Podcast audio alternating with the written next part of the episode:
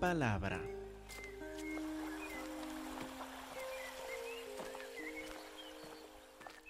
Por favor, abren sus Biblias a Mateo 12, 46. Mateo 12, 46. Acuérdense que les dije que uno de los hilos que conecta Mateo capítulo 11, 12, 13, 14, 15, 16, aún algunos que siguen después, es el hecho de que muchos no entienden la identidad de Cristo Jesús. Hay mucha confusión acerca de su identidad primero y acerca de su razón por venir a la tierra segundo. Hay tanta confusión en estos capítulos sobre Cristo Jesús que el mismo Juan el Bautista le pregunta, ah, ¿eres tú a quien esperamos o esperaremos a otro? Hay tanta confusión y tanta incredulidad que hasta encontramos estos versículos a final de Mateo 12. Dice en Mateo 12, 46, mientras él aún hablaba a la gente, he aquí su madre y sus hermanos estaban afuera y le querían hablar. Jesús estuvo en una casa predicando, su mamá, sus hermanos estaban fuera y le querían hablar. Noten la separación. Le dijo uno, He aquí tu madre y tus hermanos están afuera y te quieren hablar. Respondiendo él, al que le decía esto, dijo, ¿quién es mi madre? ¿Y quiénes son mis hermanos?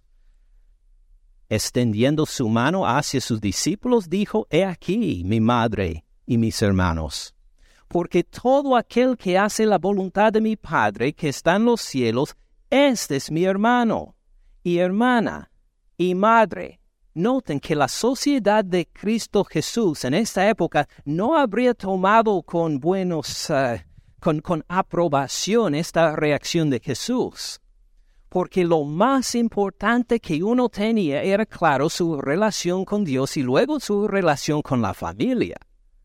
Hasta ahora esto decimos entre nosotros. Decimos que lo más importante de nuestra vida es primero Dios, luego la familia, luego pues el trabajo, lo que sea. Y todos decimos amén, estamos de acuerdo, pero ¿qué dijo Jesús aquí? Aquí está su familia, su mamá, sus medios hermanos que están afuera, que quieren entrar, que quieren hablarle o quieren que Él salga de la casa para hablarle, eh, ¿qué haría usted en este caso? ¿Qué haría usted? Ah, la familia me llama. Ah, disculpe, un momento. Eh, uno contestaría probablemente para no demostrar una falta de respeto a su mamá. Jesús dice que hay una prioridad más alta que mamá más alta que la familia. Y no dice Dios. Por todo aquel que hace la voluntad de mi Padre que está en los cielos, este es mi hermano y hermana y madre. Note cómo pone junto con Dios, su Padre pone a sí mismo ahí entre ellos. Esto no es el hermano de, de nosotros, es mi hermano y hermana y madre. Noten que hay algo que no ha captado todavía, que no ha comprendido su mamá ni sus hermanos de carne y sangre. Algo que los ha dejado fuera de la casa, a tal punto que Jesús ni les va a hablar aquí hay algo tan, tanto más importante que hasta suena como rechazo a ellos y a la vez una invitación, una recepción de sus discípulos. ¿Cómo puede pasar esto? ¿Cómo puede Jesús mismo poner una barrera con su familia terrenal y recibir a otros que no son de la carne y sangre de él como familia. ¿cómo podría Jesús hacer esto? Acuérdense que es el hilo que conecta Mateo 11, 12, 13, 14, 15 y 16. Muchos no reconocen la identidad de Cristo Jesús, ni su propósito en venir, están confundidos y aquí tenemos otra conversación que les confunde. Jesús entonces les explica las parábolas de Mateo 13. ¿Por qué hay tanta confusión acerca de la identidad de Jesús? ¿Por qué hay algunos que no lo reciben aún sus propios familiares? ¿Cómo pasa todo esto? Sigamos leyendo capítulo 13, versículo 1. Aquel día salió Jesús de la casa. Fíjense que es el mismo día en que acaba de poner una distancia entre él y su familia. Aquel día salió Jesús de la casa y se sentó junto al mar. Se le juntó mucha gente y entrando él en la barca se sentó y toda la gente estaba en la playa. Les habló muchas cosas por parábolas por historias con un significado espiritual, podemos decir, diciendo, He aquí el sembrador salió a sembrar. Mientras sembraba, parte de la semilla cayó junto al camino, vinieron las aves y la comieron. Parte cayó en pedregales, donde no había mucha tierra, y brotó pronto, porque no tenía profundidad de tierra, pero salido el sol se quemó porque no tenía raíz, se secó. Parte cayó entre espinos y los espinos crecieron y la ahogaron. Pero parte cayó en buena tierra, dio fruto cual a ciento, cual a sesenta, cual a treinta, por uno. El que tiene oídos para oír, oiga. Fin del sermón. ¿Esto será el fin del sermón? No, mire las caras de algunos de ustedes. ¿Qué hace fin del sermón? No, no puede ser. ¿Dónde está la explicación? Igual con Cristo Jesús. Él dijo esta parábola al público y no dijo más. Solamente dio la parábola. ¿Cómo habría reaccionado usted ese día? Pues suponemos que cuando alguien enseña algo es para aclararlo, ¿verdad? Esto es lo más lógico. Alguien enseña o predica para aclararlo, pero esta no es la intención de Jesús, como vemos en los próximos versículos. Entonces, acercándose, dice, acercándose la multitud. No, entonces acercándose quiénes? Los discípulos. Los discípulos entonces le dijeron, ¿por qué les hablas por parábolas? Jesús, ¿por qué esta forma de enseñanza? Eh, ¿Por qué estás enseñando así? La gente no te entiende. ¿Por qué hablas por parábolas? Él respondiendo les dijo, porque a ustedes es dado saber los misterios del reino de los cielos, mas a ellos eh, no les es dado. A ustedes los discípulos sí les dado saber los misterios del reino de los cielos, pero para la multitud que está alrededor escuchando, no es para ellos, porque a cualquiera que tiene, se le dará y tendrá más, pero al que no tiene, aun lo que tiene le será quitado. Por eso les hablo por parábolas. Note, no para aclarar las enseñanzas, dice, porque viendo no ven y oyendo no oyen ni entienden. Así sería una, una, eh, un ejemplo. Me contaron que en la Universidad de Cincinnati hace años, que tiene una escuela famosa para la ingeniería, ah, para la preparación de los futuros ingenieros, que había un profesor que en la primera clase del cálculo para la ingeniería hacía esto tenía la espalda a los estudiantes y escribía en la pizarra con la mano derecha ah, las fórmulas que, que tenían que memorizar los estudiantes. Y a la vez que escribía con la mano derecha, aquí con la mano a la izquierda borraba lo que escribía. Y así enseñaba él. Escribía las fórmulas y a la vez las borraba. ¿Por qué? Sí, ¿qué? Correcto, ¿por qué hacía esto? Porque su propósito no era enseñar y explicar a todos esos estudiantes. Él quería ver quiénes de veras entienden las matemáticas o no porque los que van a entender las, matemáticas bien, los que de veras van a ser buenos ingenieros en el futuro, aún así de rápido van a captar las fórmulas, las van a entender. Y esos eran los que quería que estuvieran en la clase. Mientras los otros que nada más pensaban, mm, ¿qué voy a hacer con mi futuro? Ah, tal vez voy para la ingeniería. Sí, se inscriben para la clase, pero tienen tal vez han recibido buenas notas en las matemáticas, pero tienen capacidad matemática para ser ingeniero. Eh, no. Él no quería que estuvieran en la clase. Entonces borraba después para que estos se quedaran frustrados.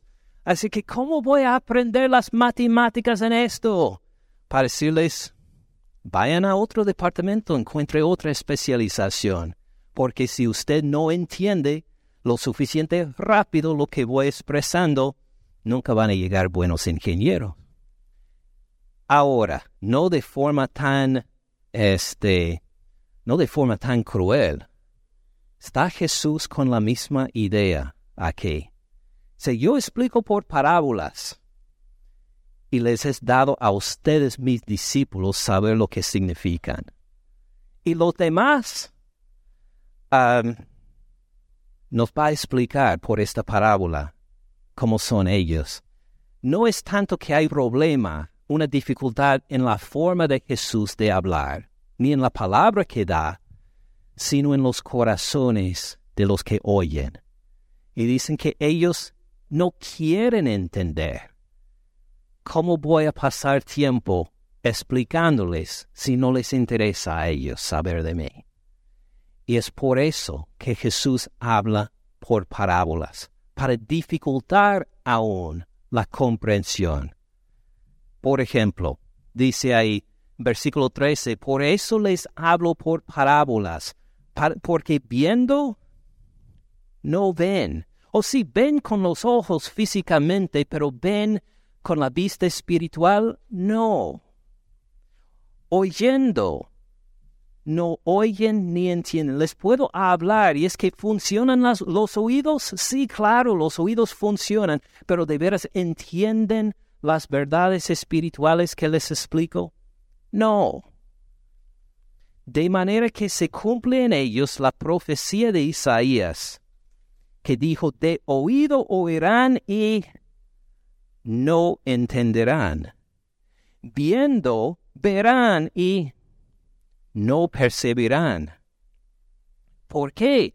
Eh, versículo 15, porque el corazón de este pueblo se ha engrosado, ha llegado a ser gordo, se ha engordado al punto que no puede reaccionar con la facilidad que debe. El corazón de este pueblo se ha engrosado, con los oídos oyen pesadamente.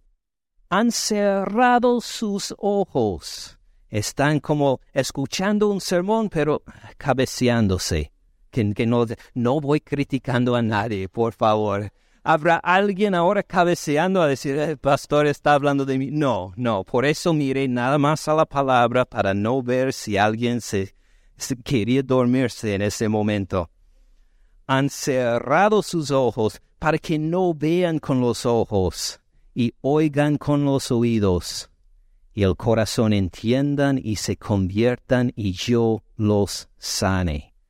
Es decir, él habló por parábolas a propósito para que la gente que no quiere entender, que no entiendan entonces, que reciban la palabra pero para su propia condenación. Veremos más de esto en unos versículos. Pero note lo que Jesús dice en el versículo 16 no pierdan esto. Pero bienaventurados vuestros ojos, bienaventurados los ojos suyos, bienaventurados sus ojos, porque ven, no solo física, sino espiritualmente, ven. Y sus oídos porque oyen, oyen no solo física, sino espiritualmente también. Bienaventurados sus ojos y sus oídos. Versículo 17.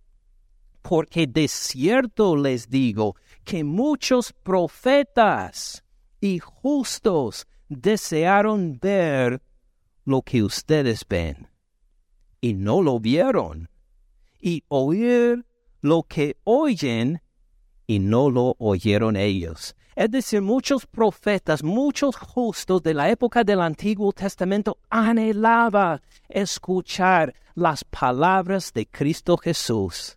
Querían escuchar las enseñanzas del Mesías, anhelaban escuchar toda la revelación de Dios en Cristo Jesús. ¿Y qué pasó?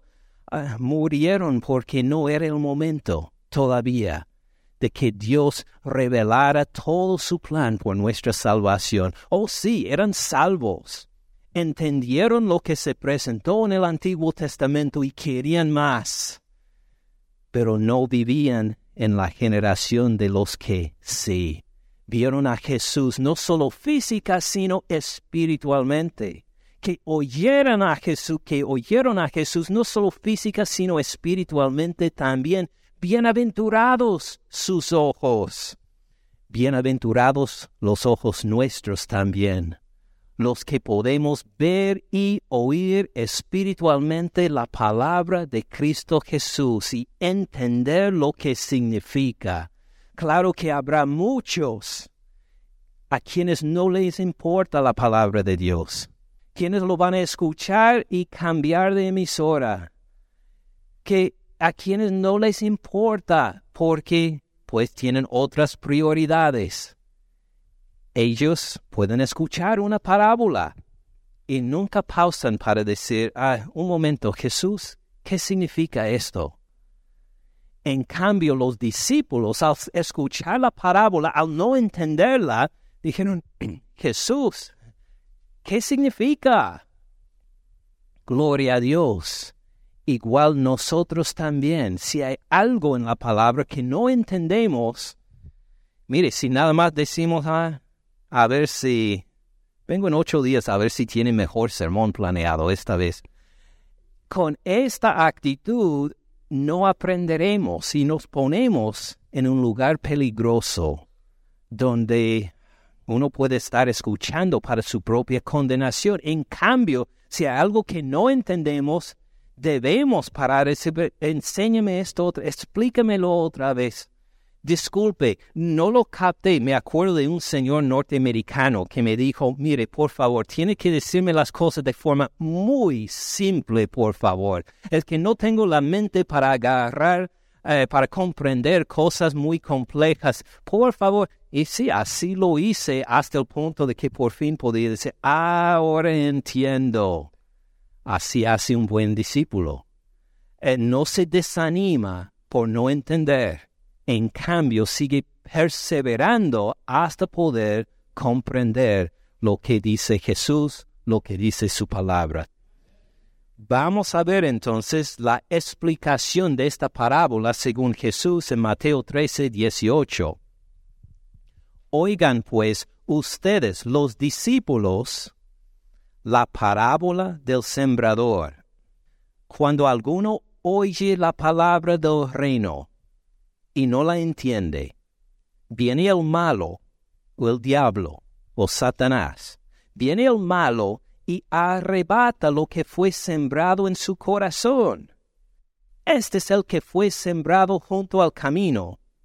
Note que la diferencia acaba a ser no en la palabra, la palabra va a ser la misma. Es la misma palabra la que está sembrada a las cuatro clases de tierra. No es que haya una falta en la semilla o en la palabra. La falta está en algunas de las clases de tierra. Y aquí menciona, alguno oye la palabra y no la entiende, viene el malo y arrebata lo que fue sembrado en su corazón. Este es el que fue sembrado junto al camino. ¿Qué clase de persona es este entonces? Escucha la palabra y luego no tiene ningún impacto. No, le interesa. Eh, lo, lo, encuentra bien aburrido. Dice, ¿a qué hora va a terminar de predicar este? Dijo que iba a terminar. ¿Cuándo se va a terminar por fin? Y así es la persona que eh, escucha la palabra, pero no la recibe de corazón. ¿Y qué pasa? Al salir de la iglesia, viene el malo y le quita la palabra. Le puede preguntar dos horas después, ¿de qué habló en la iglesia hoy? Ah, no me acuerdo. algo de la Biblia. No, no, no. No me acuerdo más de esto. Ah, esta es la primera clase de tierra. Versículo 20 el que fue sembrado en pedregales, este es el que oye la palabra y al momento la recibe con gozo, pero no tiene raíz en sí, sino que es de corta duración. Pues al venir la aflicción y la persecución por causa de la palabra, luego tropieza. Esta es la persona entonces que oye la palabra, que escucha la palabra de Dios y la recibe con gozo. Dice, amén, gloria a Dios. Sí, recibo a Cristo como mi Señor y Salvador. Estoy de acuerdo con su palabra.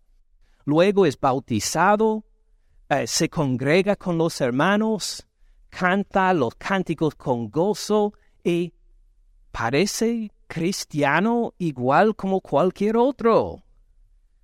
Pero no tiene raíz en sí, como esta tierra es, em, no es muy profunda, la raíz no tiene a dónde llegar y es de corta duración, pues al venir la aflicción y la persecución por la palabra luego tropieza. El primero llegan las incomodidades con la palabra de Dios. Dios dice que tengo que hacer esto, tengo que arrepentirme de esto. ¿por qué quiero hacer esto? No, no, no. Y luego Dios me pide otra cosa. Eh, no, esto nunca jamás voy a hacer. Y luego llega a ser como más que incomodidad, sino aflicción. Eh, mire, esto es mi vida privada. Voy a vivir mi vida como quiera yo. Y no importa lo que dice la palabra, no importa lo que dice de Dios. O tiene que pasar la persecución de los familiares que le critican, que le llaman aleluya, que le llaman toda clase de cosas para decir que te has enloquecido por leer demasiado la palabra de Dios y todas estas cosas, llega la persecución y esta persona que al principio recibió la palabra con gozo, ahora que llegan las aflicciones, el llamado al arrepentimiento y las otras cosas, dice, no, no, no me interesa. Se aparta de la palabra de Dios y no la sigue más. Versículo 22. La tercera clase de persona, el que fue sembrado entre espinos. Este es el que oye la palabra, pero el afán de este siglo y el engaño de las riquezas ahogan la palabra y se hace infructuosa. Es decir, esta persona es el que oye la palabra de Dios, oye el Evangelio, pero está preocupado por las cosas de este siglo. Eh, sí, sí, sí, la palabra de Dios tiene importancia, pero eh, mire, eh, tengo los biles que pagar y tengo mis compromisos con el trabajo y tengo que hacer esto y el otro y que algún día voy a tener tiempo para la palabra de Dios. No se preocupe, algún día sí, pero eh, primero quiero tener mi vida en orden exactamente como quiero que sea y luego voy a seguir las cosas de Dios. O el engaño de las riquezas. Es decir, buscan la seguridad económica primero y dicen, al tener mi seguridad económica, luego voy a llegar a escuchar la palabra de Dios, me voy a dedicar a la palabra de Dios y al ganar un poco, necesito tiempo para ganar un poco más. como le preguntaron al, al millonario, uno de los primeros millonarios del mundo, eh, que vivió hace mm, unos 110 años o más, eh, John D. Rockefeller. Era uno que tenía, pero una riqueza enorme. Un reportero, un, un periodista le preguntó una vez, Mr. Rockefeller, ¿cuánto dinero es suficiente? ¿A qué punto puede decir uno que tengo suficiente de dinero? Así le preguntaron y él respondió, solo un poquito más. Porque así es siempre, solo un poquito más. Hoy he ganado esto y puede tener la seguridad al ganar un poquito más. Y cuando uno gana esto, ah, pero necesito todavía un poquito más. Y cuando gana esto, eh, eh, vamos a alcanzar un poquitito más todavía. Y uno nunca está satisfecho. Uno, ¿y la palabra de Dios en la vida de uno? ¿Dónde está? Ah, olvidado, al lado. Esto ha dejado. Esta es la tercera clase de tierra. El afán de este siglo y el engaño de las riquezas ahogan la palabra. ¿O han escuchado la palabra, pero le pone atención? No.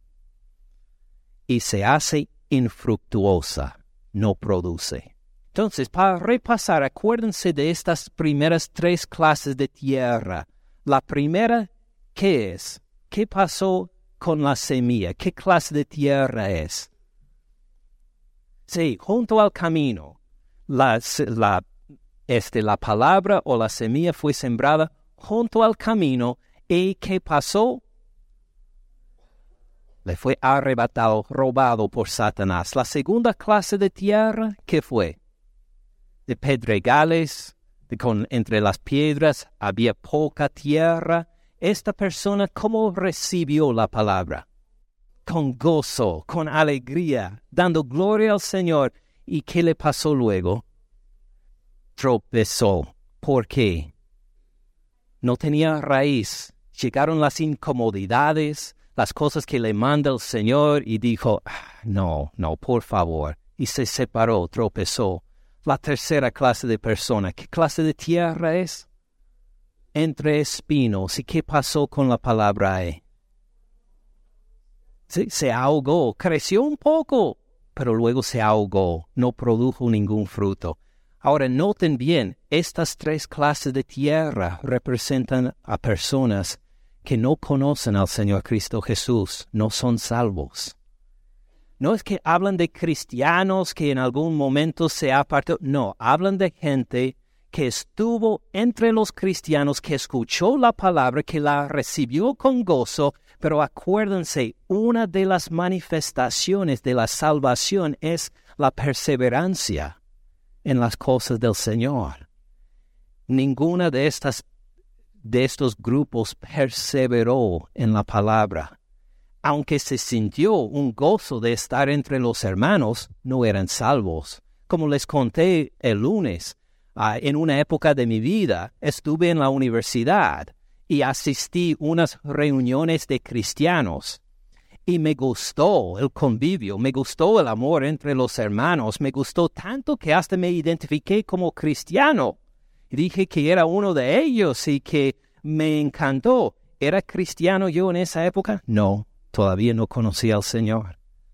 Y no fue hasta años después cuando me convertí.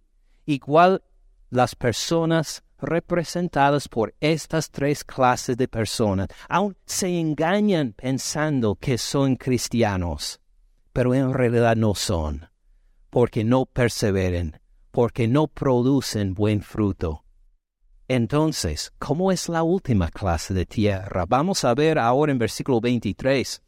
Mas el que fue sembrado en buena tierra, este es el que oye y entiende la palabra y da fruto. Noten estas tres cosas. Oye, pero los demás oyeron la palabra, ¿verdad? Oh, pero entiende la palabra. Y más que entender la palabra, da fruto. Produce de acuerdo con la palabra.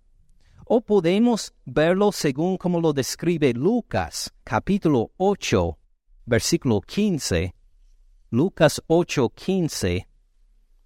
Mas la que cayó en buena tierra, estos son los que con corazón bueno y recto retienen la palabra oída y dan fruto con perseverancia.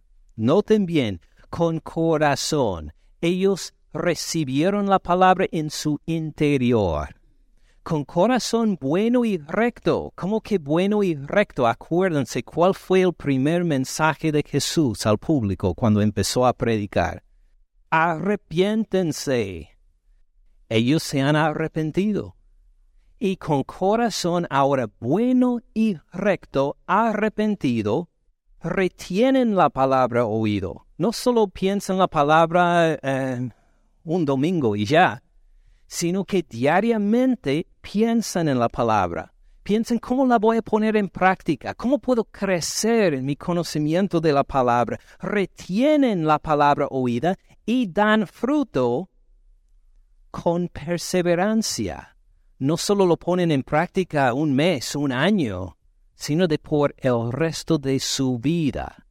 Así se describe esta clase de persona y noten como el centro de esto es la palabra de nuestro Señor Cristo Jesús. Recibido en un corazón bueno, arrepentido, recto, que toma la palabra, que la considera, que la pone en práctica, que da fruto con perseverancia, esta persona sí es cristiano. Este es un discípulo de Cristo Jesús. Volviendo a Mateo 13 y 23, esta es la persona que produce a ciento, a sesenta y a treinta por uno. Noten que no va a ser fácil retener la palabra en un buen corazón. Así nos cuenta Jesús en, las parábolas que siguen versículo 24 les refirió otra parábola, diciendo, el reino de los cielos es semejante a un hombre que sembró buena semilla en su campo, pero mientras dormían los hombres vino su enemigo y sembró cizaña entre el trigo y se fue. Y cuando salió la hierba y dio fruto, entonces apareció también la cizaña. Pidieron entonces los siervos del padre de familia y le dijeron, Señor, ¿no sembraste buena semilla en tu campo? ¿De dónde pues tienes cizaña? Él les dijo, un enemigo ha hecho esto. Y los siervos le dijeron, ¿quieres pues que vayamos y la arranquemos? Les dijo, no, no sea que al arrancar la cizaña arranquen también con ella el trigo. Note bien ahí. Ustedes vieron esto en la escuela dominical, ¿verdad? Acá la buena semilla representa otra cosa, ¿verdad? En la primera parábola, la, la, semilla representa la palabra de Dios. ¿Qué representa la buena semilla aquí? ¿No es la palabra de Dios? ¿Qué es? Los hijos del reino, correcto.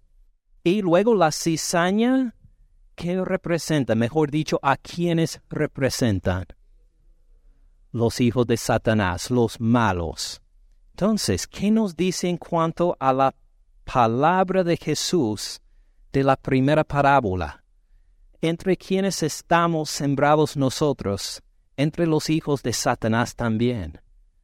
En este mundo, lo que sea, donde sea que vayamos en este mundo, los que somos hijos de Dios por haber recibido la palabra en corazón bueno y recto, por querer ponerlo en práctica con perseverancia, vamos a encontrarnos con otras personas, otras personas que no aprecian la palabra del Señor, otras personas que aún parecen trigo, como es la cizaña, que parece a trigo pero cuando es el momento de dar fruto, dan un grano hueco que no vale nada. Además, es venenosa. Habrá a la vez que nosotros estamos en el lugar de trabajo, en la familia, en la comunidad, en la escuela, aún puede ser en la iglesia, los que queremos seguir la palabra de Dios, nos vamos a enfrentar o topar con gente que aún parece tal vez cristianos, pero que en realidad no son, porque no perseveran en esta palabra. O tal vez la han recibido con gozo para celebrarlo por una época, pero cuando llegan tribulaciones eh, tropiezan y se alejan del Señor. O puede ser que han recibido la palabra, pero de repente eh, se entusiasman por las cosas del mundo y las riquezas o el entretenimiento y se apartan de la palabra. Así, cuando uno quiere seguir las cosas de Dios y obedecerle, va a haber otra clase de gente alrededor. Algunos que obviamente son malos, pero otros que parecen seguir a Cristo Jesús cuando en realidad no siguen su palabra, no la obedecen, no la ponen en práctica. Qué difícil será el ser cristiano si solo tuviéramos estas dos parábolas. Pero el Señor nos sigue contando más. Vemos, por ejemplo, en versículo 31, otra parábola les refirió diciendo, el reino de los cielos es semejante al grano de mostaza. Ahora, ¿ustedes han visto alguna vez un grano de mostaza?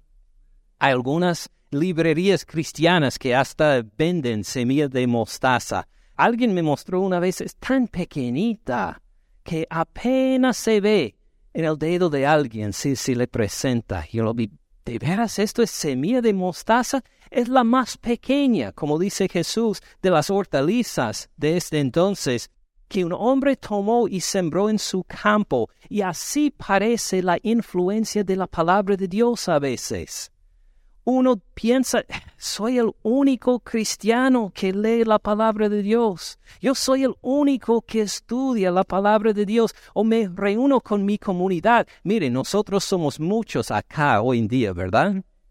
Sí, somos muchos, pero si nos comparan con ah, hoy, tienen dos partidos de fútbol norteamericano, los gringos, famosísimos. Los ganadores de estos dos partidos van para el Super Bowl.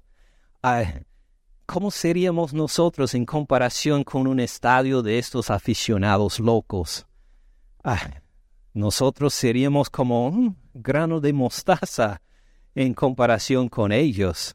Cuando pensamos en todo el mundo y lo que le interesa al mundo, ah, somos como grano de mostaza.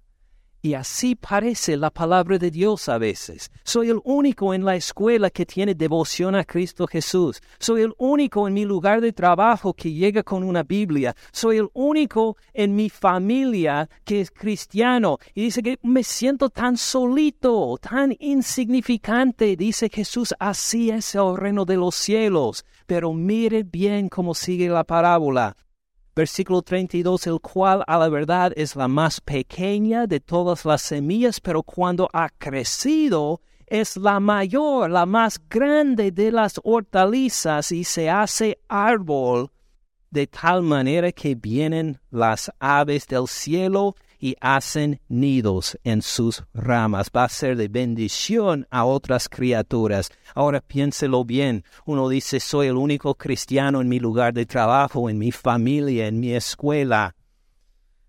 Aquí estamos congregados como iglesia. En este momento hay miles de millones de personas mirando los televisores para ver ahora estos partidos de fútbol norteamericano. Y dice, eh, somos tan insignificantes, dice Jesús, esperen, esperen porque van a crecer. Y algún día cuando el Señor Cristo Jesús vuelva, ¿quiénes van a estar delante del trono alabándolo? Gente de cada lengua, de cada tribu, de cada nación, a tal punto que el apóstol Juan dice que no se puede enumerar todas estas personas. Es más allá de lo que podemos contar todos los que están alabando al Señor Cristo Jesús. Y en este día, ¿quiénes van a ser la semilla pequeña? Serán los que están ahora enfocados en el fútbol norteamericano, que llenan los estadios ellos van a ser los pequeños en comparación con nosotros los cristianos, que de por todas las generaciones estaremos reunidos delante del trono, alabando al que está sentado en el trono y al Cordero, al Señor Cristo Jesús, porque de ahí será una multitud. Dice Jesús, así es el reino. Al principio parece pequeño, parece nada, pero va a crecer y extenderse a llegar a todas culturas, todas naciones, todas las generaciones.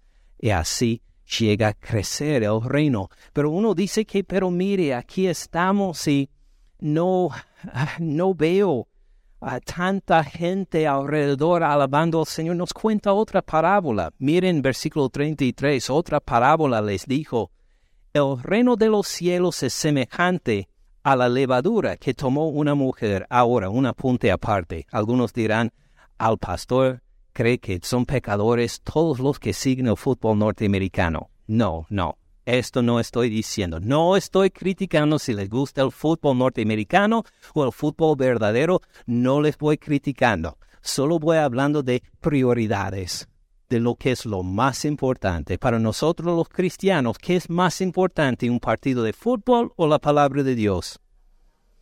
Pero si está jugando Barcelona en Real Madrid, todavía la palabra de Dios. Sí, siempre es nuestra prioridad. No es malo mirar al otro, no es malo participar, pero que nuestro corazón siempre sea entregado al Señor Cristo Jesús y su palabra.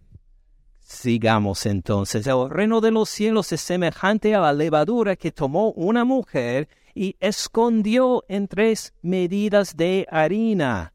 Wow, tres medidas de harina. Esto sería suficiente de masa para preparar para más de, más de 100 personas. Piénsalo un momento. Las mujeres o los hombres también que preparan pan para su familia. ¿Cuánta masa necesitaría para preparar pan para más de 100 personas? Más de 100, imagínese. Esto sería mucha masa, ¿verdad?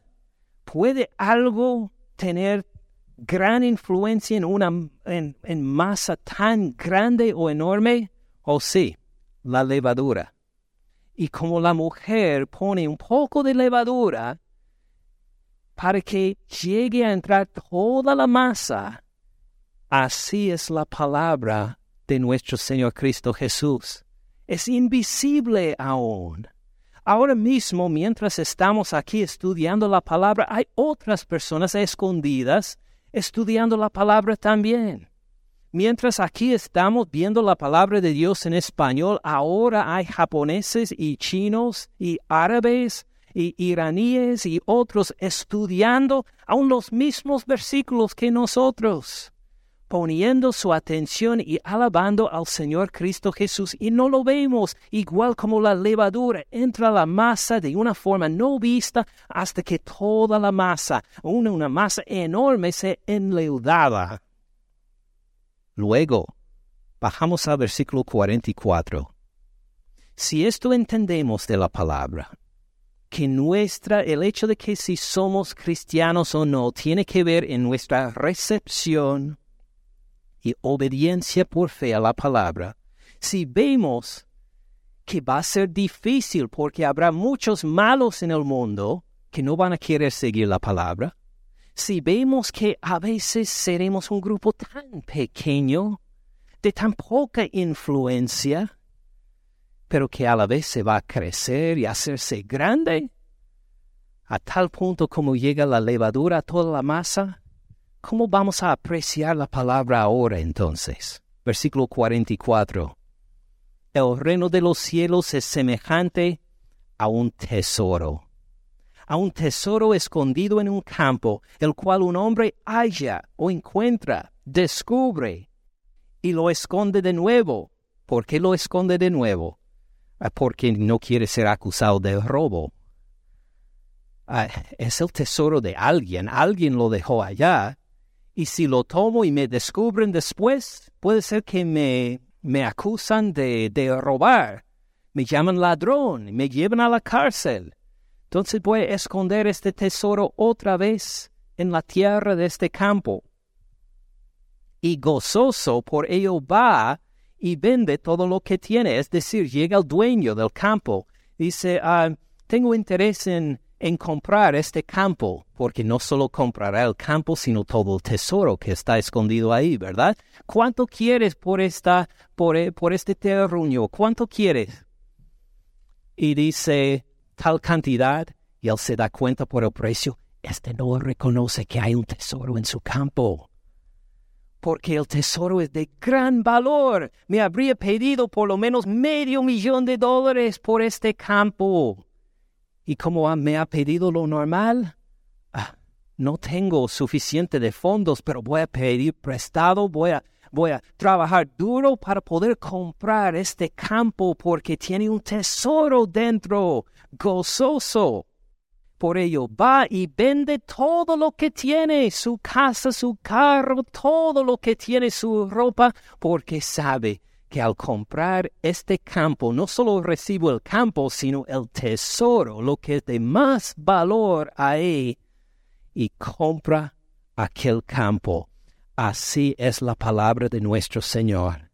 O uno puede decir, ah, mire, es otro libro más. Mire, otro libro más que tiene, pero uno reconoce, no, es un tesoro. ¿Cuánto quieres por este libro? Este libro viejo, y uno dice, ah, pues dame 10 dólares. Y uno dice, solo 10 dólares. Ok, ok.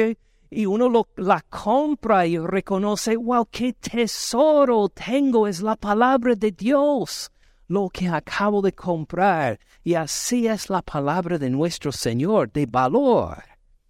Versículo 45 también el reino de los cielos es semejante a un mercader que busca buenas perlas y habiendo hallado una perla preciosa, fue y vendió todo lo que tenía y la compró. Así es de valor el reino de los cielos y la palabra de nuestro Señor el mundo no reconoce su valor. Pero cuando uno sigue al Señor Cristo Jesús, reconoce que tiene el mejor y más valioso tesoro de todos. Noten muy bien, va a ser difícil seguir la palabra de Dios. Muchos estarán en contra. Vamos a decir, pero muy poca, a muy poca gente le interesa la palabra de Dios pero va a crecer y en realidad tiene un valor más grande que los tesoros. Y no solo esto, sino que miremos la última parábola. Y con esto cerramos hoy el sermón. Asimismo, el reino de los cielos es semejante a una red que echada en el mar recoge de toda clase de peces. Y una vez llena, la sacan a la orilla y sentados recogen lo bueno en cestas y lo malo echan fuera. Así habrían visto todos los discípulos de Jesús, especialmente los pescadores. Dicen que hay treinta y una especies de peces diferentes en el mar de Galilea. Treinta y una especies de diferentes. La mayoría de ellos eh, no sirven para la comida los judíos, si siguen las reglas del Antiguo Testamento, no la pueden comer porque son inmundos. Entonces, cuando recogen estas, dicen, ah, esta no sirve, ni este otro. Oh, esta, este sí, este, este va a ser buen pescado. Y así dividen los dos. Dice, así será al fin, al fin del siglo.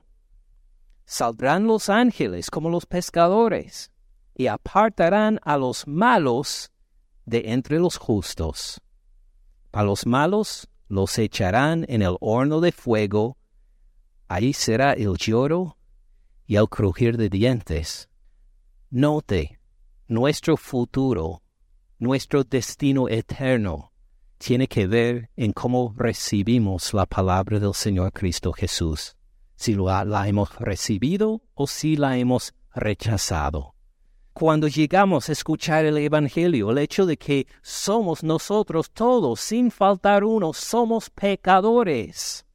Pero Cristo Jesús vino a esta tierra, vivió una vida sin pecado y murió no por ningún pecado que había hecho Él, sino por nuestros pecados. Él tomó nuestros pecados en su cuerpo y murió en la cruz en nuestro lugar, recibiendo el castigo que nosotros merecíamos. Y fue resucitado al tercer día, y ascendió al Padre, y algún día vuelve por nosotros también. Cuando nosotros escuchamos estas buenas noticias, y decimos que sí. Con esto me comprometo, esto creo, no solo hoy, sino mañana, y en un año, y en diez años, y en el resto de mi vida.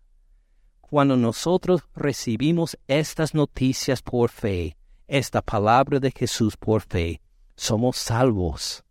Estamos entre los pescados buenos. Somos recibidos por el Señor como el trigo. En cambio, los que dicen, ah, qué aburrido, ah, no me interesa, ah, tengo otras cosas por hacer, hay otras cosas más interesantes, ah, en un momento tengo que tener mi estabilidad económica primero, luego sigo la palabra de Dios. Los que reaccionan de esa forma, mire, esto no digo yo, esto dice el Señor Jesús. Los echarán en el horno de fuego esto no inventé yo, así dice el Señor Jesús. Los echarán en el horno de fuego. Ahí será el lloro y el crujir de dientes, el lloro porque reconocerán, en la tierra tuve mi oportunidad. Pude haber reaccionado de forma diferente. Perdí mi vida en la búsqueda de entretenimiento, de una seguridad económica que no me sirvió después de mi muerte. Perdí mi vida en buscar todas estas cosas.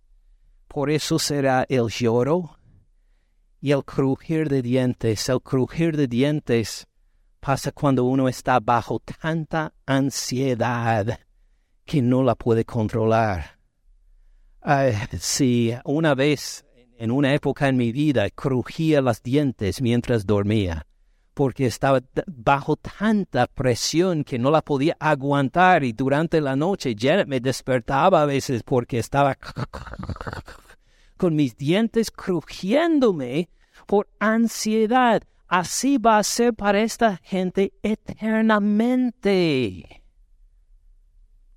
Por eso, hermanos, evalúen su corazón cuidadosamente de esas cuatro clases de tierra, cuál mejor representa a usted. ¿Es usted una de las personas que escucha la palabra de Cristo Jesús y luego se va y no le interesa? Arrepiéntese. Busque a Cristo Jesús por su palabra ya. No espere más tiempo. Si usted es una de las personas que ha recibido la palabra con gozo en una época, pero luego se apartó, que no le interesó, que se le ofendió, que se escandalizó, que esto fue demasiado difícil, arrepiéntese. Busque a Cristo Jesús otra vez. Vuelva a los caminos de Él. Si usted es uno de los que dicen, sí, sí, la palabra tiene su lugar, pero después de mi entretenimiento, después de mi seguridad económica, después de mis estudios, después de mi tarea, ¿estas son cosas malas? ¿Es malo hacer la tarea para la escuela? No. Pero si uno pone prioridad, más prioridad a la tarea de la escuela que a la palabra de Dios, sí ha llegado a ser malo. Si uno dice, pero tengo que trabajar y no tengo tiempo para la palabra de Dios, puede ser que su trabajo ha llegado a ser el ídolo en su vida. Arrepiéntese para buscar a Dios por su palabra, para que estemos todos en la cuarta clase de tierra, que la recibe, que la obedece, con un corazón arrepentido y bueno y que la pone en práctica con perseverancia por los meses, por los años, a decir estoy dedicado, comprometido a mi Señor Cristo Jesús. Estos son los discípulos de Cristo Jesús. Y así queremos que sea reflejado en la vida de cada uno de nosotros. Con esto, hermanos, oramos y continuamos. Señor Jesús, gracias por tu palabra y gracias por decirnos que hay consecuencias eternas en sí recibimos o rechazamos tu palabra.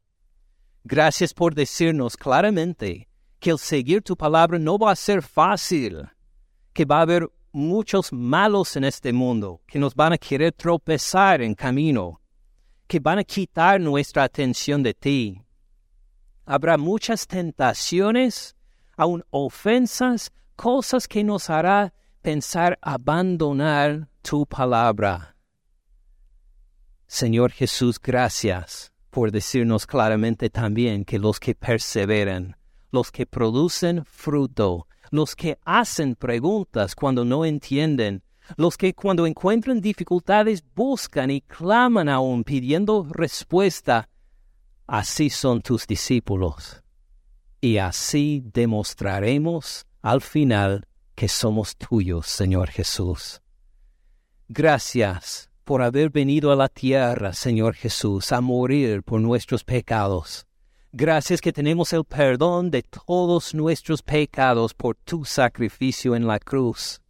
Gracias que por tu sangre derramada somos salvos por medio de la fe. Gracias por todo lo que nos has hecho, Cristo Jesús, en tu muerte y en tu resurrección por nosotros. Ayúdanos a seguir memorizando tu palabra, estudiándola, poniéndola en la mente para obedecerla. Por favor, que seas glorificado a producir mucho fruto en nuestras vidas de acuerdo con tu palabra, por la obra de tu Espíritu Santo en nosotros. Gracias, Padre Celestial, Señor Cristo Jesús y Espíritu Santo, por la obra de tu palabra en nosotros.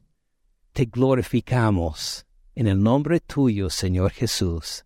Amén. Gracias por escuchar al pastor Ken en este mensaje.